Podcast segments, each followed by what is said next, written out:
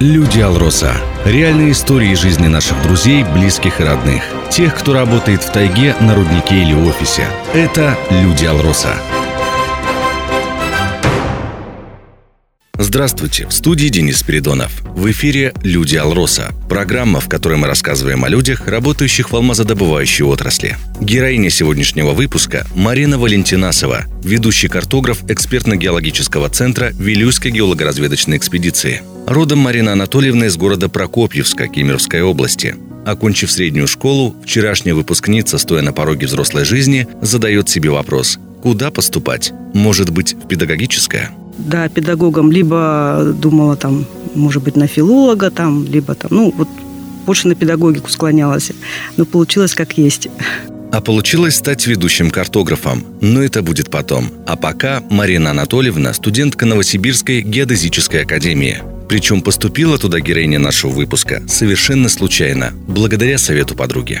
Ну, а подруга мне предложила, говорит, поехали, попробуем. И я, получается, у нас были пробные, как бы, вступительные весной, как вот проводят по вузам. И мы туда с ней поехали, ну, 4 часа от моей родины, так скажем, до Новосибирска. Приехали туда, написали пробные экзамены. Ну, я практически сразу поступила, и, ну, и не стала уже, как бы, ну, подругой так и поступили туда, так и учились там.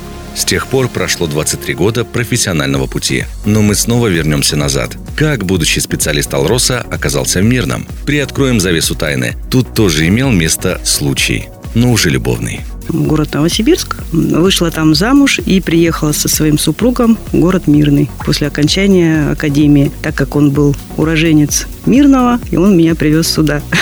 Вот так вот моя судьба здесь оказалась, как я оказалась в этом городе.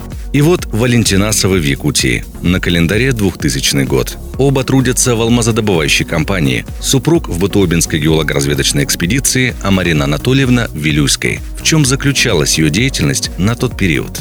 На тот период я попала в группу так скажем, геоинформационный компьютерный центр на тот момент был. Вот. Работа была, так скажем, в основном базы данных, оцифровка топооснов, скажем, составление карт. Ну, такой начальный уровень у меня был. Я тогда познакомилась с геоинформационными технологиями на тот момент. Были у нас такие программы ArcInfo, EasyTrace, в которых мы работали. И с тех времен я так в ГИС-технологиях и работаю, так скажем, по этому же направлению.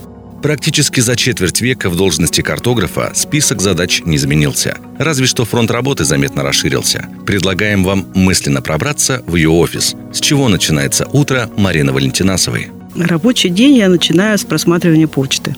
Нажимаем на кнопку, открываем почту, смотрим, возможно, задания, потому что вот э, на данный момент так получилось у нас после реорганизации, после вот этого нового нашего экспертного центра, география расширилась. Вот э, мой, допустим, руководитель отдела, он находится в Айхале. Часть людей находится в Новосибирске, часть э, людей находится в Мирном. Из-за этого, получается, нам приходится общаться удаленно очень часто, и задания приходят на почту. Естественно, я открываю и смотрю сразу, что мне пришло, какое задание, и общаемся как бы вот часто удаленно. Вот из-за этого как бы вот так вот. Ну и потом уже есть задача, я решаю ее по мере поступления.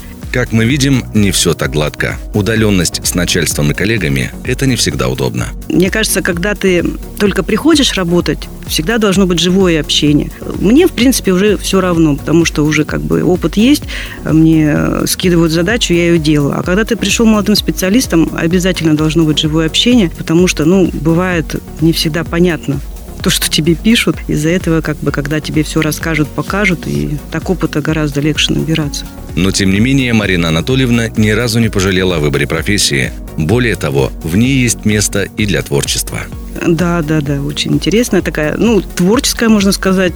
Бывает, конечно, и однообразная, когда вот, допустим, дается, ну, допустим, там те же разрезы геологические. Такая немножко нудноватая, муторная работа, однообразная, но она тоже как бы нужна, ее должен кто-то делать. Ну, а когда уже картосоставительские работы, там уже более творческая такая работа, подборка там шрифтов, там цветов, всего прочего, там уже поинтереснее. Теперь поговорим о молодых специалистах. По словам Марины Валентинасовой, на предприятии они есть, но не так много, как хотелось бы. В чем причина?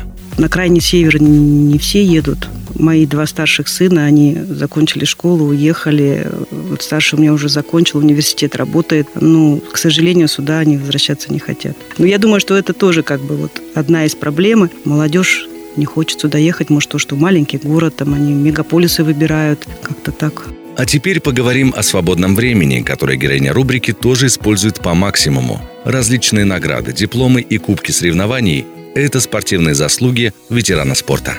Ну, вся моя жизнь – это спорт. В сборной Алроса очень долго я по легкой атлетике по сей день состояла и состою. На профсоюзные наши спартакиады ездила в город Якутск. И также состою в сборной Мирнинского района по легкой атлетике. Ну и сейчас мое новое увлечение – это лыжи, так скажем.